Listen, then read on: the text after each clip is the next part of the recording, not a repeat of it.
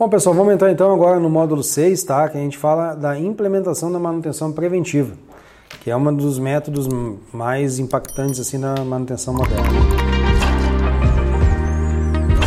Então, como que a gente vai proceder com os equipamentos? Né? O programa Mestre de Preventivas deve ser montado quando se tem disponível a relação de equipamentos e quando já foram levantadas as tarefas necessárias, assim como a periodicidade recomendada, em que normalmente podem ser obtidas através dos manuais, e da experiência dos profissionais que montam o programa. Então, como a gente já vem conversando ao longo do curso, a manutenção preventiva é montada em cima de recomendações dos manuais dos fabricantes de equipamentos. Aliado a isso, e com o passar do tempo, a experiência dos nossos técnicos de manutenção. Muitas vezes, na maioria das vezes, se começa o plano seguindo o que está escrito no manual e depois vai se ajustando ele conforme a realidade da nossa equipe, da nossa empresa. Um programa de manutenção preventivo montado nos conceitos da manutenção centrada na confiabilidade, o MCC, é mais enxuto e mais efetivo. Dele resulta o menor custo e o tempo de parada. Estabeleça e documente o que a empresa espera ou deseja que você e sua equipe façam. Defina o seu dia a dia e que fará periodicamente e esporadicamente. Tá? Então aqui a gente está falando da rotina de manutenção. Identificação. Parte fundamental da montagem de um sistema, conforme já salientamos no módulo 4, é o TAG, que carregará todas as informações do equipamento, como plano de manutenção, periodicidade dos mesmos e através dessa codificação que o sistema identifica o equipamento e liga todas as informações a este. Então reparem que é, dentro de um módulo você vê partes dos outros módulos. Um módulo se liga com o outro. Então o PCM ele é assim, ele anda em ciclos, né? Então tudo que a gente está vendo em linha aqui no nosso treinamento, no nosso curso, você vê ele todo dia dentro dessa rotina de manutenção. Estabelecimento de critérios de codificação, também falamos desses critérios no módulo 4 né, eh, antes de começar a identificação dos equipamentos, deve-se ter esses critérios previamente estabelecidos. Deve-se ter esses critérios previamente estabelecidos, projetados de maneira que atenda às futuras necessidades de alterações, seja o aumento ou alteração do parque de máquinas. Deve-se estudar e estruturar o TAG de maneira em que a identificação da fábrica, setor, equipamento, etc., estejam em um layout pré-definido onde essas informações sejam facilmente, facilmente identificadas. Bom, pessoal, agora vamos falar sobre a realização da montagem dos sistemas de cadastramento. Tá? Os setores de manutenção modernos utilizam ferramentas digitais em que o formato do código deve ser otimizado para facilitar o funcionamento do sistema. O levantamento de informações, o sistema, depois de montado, deve ser alimentado com dados dos equipamentos, retirados dos manuais dos fabricantes e da experiência do pessoal do chão de fábrica dos arquivos de PCM. Levantamento sobressalentes. O sistema deve ser alimentado também com os dados de subconjuntos, assim como descrições de peças e sobressalentes. Verificar o tempo de demora desses itens para avaliar colocação em estoque desses itens ou compra direta. Nessa etapa, pessoal, da construção dos planos de manutenção preventiva, uh, cabe dar uma analisada no lead time dos, das peças, tá? Por exemplo, se forem itens importados, é, é conveniente que a gente tenha alguma coisa em estoque, tá? Porque por mais que você tenha um calendário de manutenção uh, firme, né? Muitas vezes você tem ali um pequeno desvio para antes ou depois, e dependendo da preventiva que você tem que fazer nessa época, depende de uma peça que vem de importação. Então, na melhor das hipóteses, você tem essa peça em 60 dias, na pior das hipóteses, sei lá, 90, 120. Então depende muito.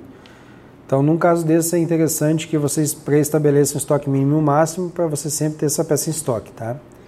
Se for uma peça de uso comum que você compra em qualquer loja e, e você tem acesso rápido, não convém estar tá, uh, estocando material. Tá? Tratamento diferenciado, as manutenções emergenciais, já como vimos no módulo 2, possuem um conceito de manutenção corretiva, que deve ser tratado de forma diferenciada, lembrando que a corretiva emergencial é aquela que atua na falha e será preciso atuar sem um planejamento prévio, tá? como a gente já vem falando.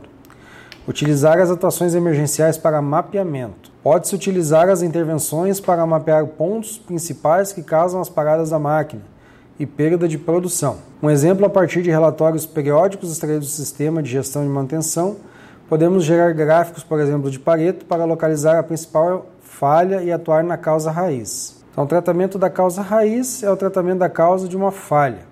que pode ser feito através de vários métodos de análise e ferramentas de gestão.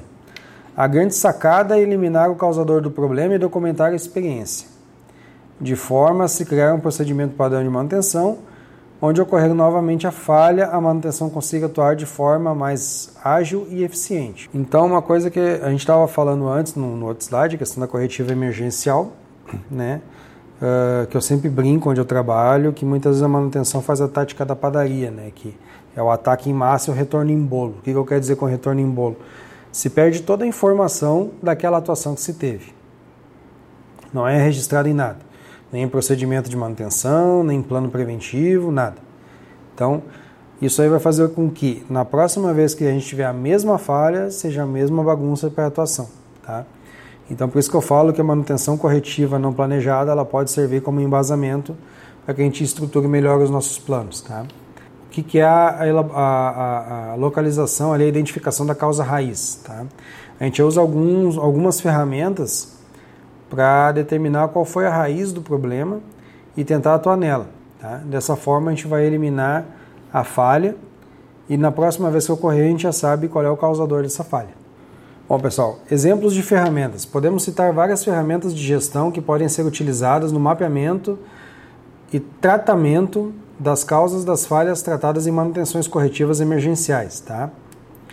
Uh, mapeamento. Para mapeamento de uma causa raiz, pode-se utilizar as mais variadas ferramentas, como por exemplo gráficos de dispersão, barras, gráficos de pizza, e o próprio Pareto, né? O que, que o gráfico de, o que, que o princípio de Pareto diz, né? Que na maioria dos casos, 80% das consequências está em 20% das causas. É um princípio utilizado em muitas áreas, inclusive na manutenção. Com essa ferramenta é possível identificar as causas principais de falhas e definir planos de ação pertinentes. Então aqui eu trouxe um exemplo de um gráfico de Pareto, né? Aqui embaixo ficou, uh, não saiu toda a descrição que eu tinha colocado, mas esse aqui é um gráfico a respeito de um de falhas e uma ponte rolante. Então eu tenho aqui como a primeira barra ali, que era o rompimento do cabo de aço, né, atingindo quase uh, a barra de 90%, né. E aí depois logo em seguida eu tinha um, um problema no motor de um fuso. Então uh, eu vou trabalhar primeiramente nas causas raízes do rompimento de cabo de aço da, da nossa ponte rolante lá, porque aqui está representando 80% dos problemas dela, tá? em 20% das causas. Bom, pessoal, falando da criação dos planos de manutenção, então vamos dividir ele em algumas etapas aqui, tá? Uh, o que, que é a primeira coisa que tem que constar nele? É onde fazer. Deve-se identificar o local, máquina, sistema, equipamento ou subconjunto onde o trabalho vai ser realizado. Tem que ter o endereço do trabalho. Código do plano, tá? Cada plano de manutenção preventiva ele tem um número, né? ele tem um código. Esse código de manutenção ele pode ser linkado a mais de um equipamento, desde que esses equipamentos sejam iguais entre si. Tá? A gente pode aproveitar o mesmo código do plano. O que fazer? Qual é a atividade que tem que ser realizada? Né? Qual a substituição? Qual a manutenção que tem que ser realizada? Como fazer? Quais as etapas do serviço? Como proceder? Quais procedimentos são necessários? Né? O que, que eu preciso para realizar a tarefa? Qual equipe deve fazer? Então, no plano tem que estar a especialidade do profissional que vai executar o plano. Se é eletricista, se é mecânico, se é eletrônico, se é o torneiro, enfim, isso tem que estar específico no plano preventivo, tá? Uh, e ficha de métodos, então são documentos e diagramas de máquinas, tá? Então todo o material de consulta do equipamento que você tiver desenho, diagrama elétrico, hidráulico, é, foto, enfim, qualquer coisa que você queira anexar no plano preventivo que vai ajudar a ilustrar a atividade e fazer com que o técnico saiba bem, saiba melhor o que ele está fazendo. Uh, sobressalentes, tá pessoal? Os códigos. Normalmente dentro das empresas a gente tem o código das peças cadastrados no, no sistema de gestão.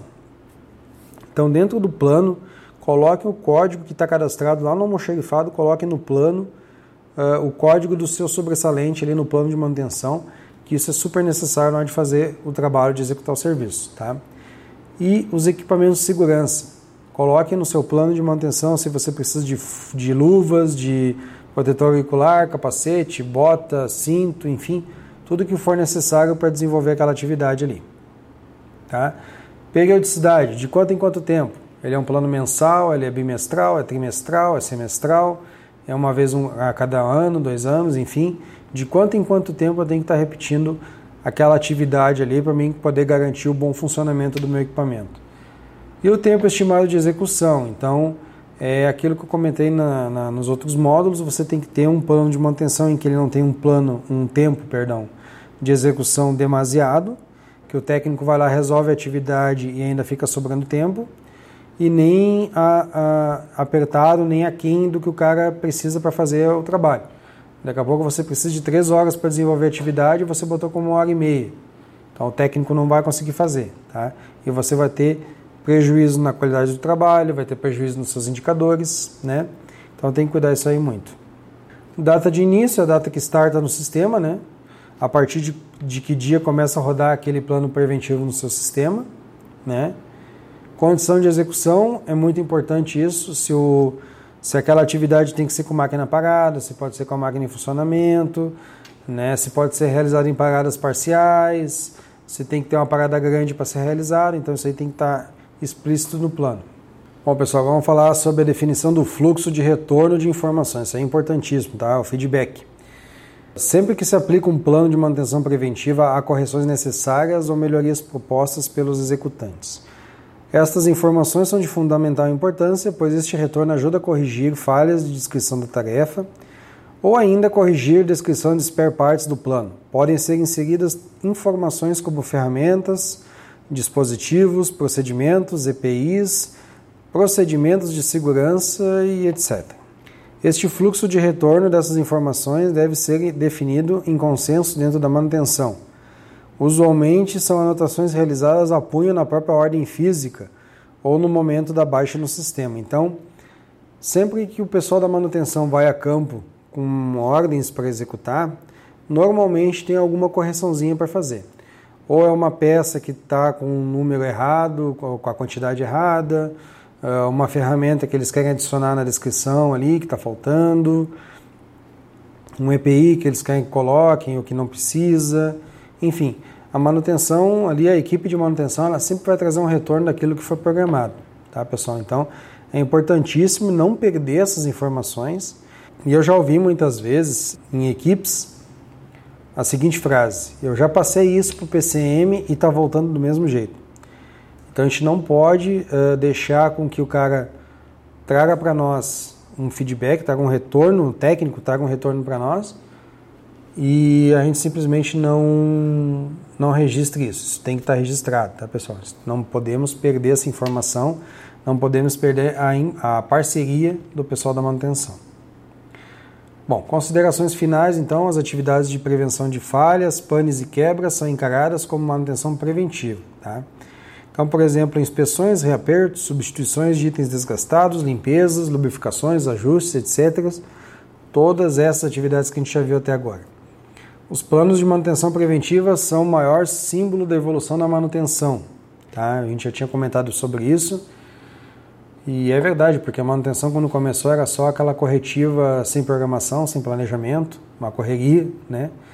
E agora não, agora a gente tem sistemáticas de trabalho, metodologias de trabalho, temos indicadores próprios, então essa é o símbolo da, da evolução da manutenção.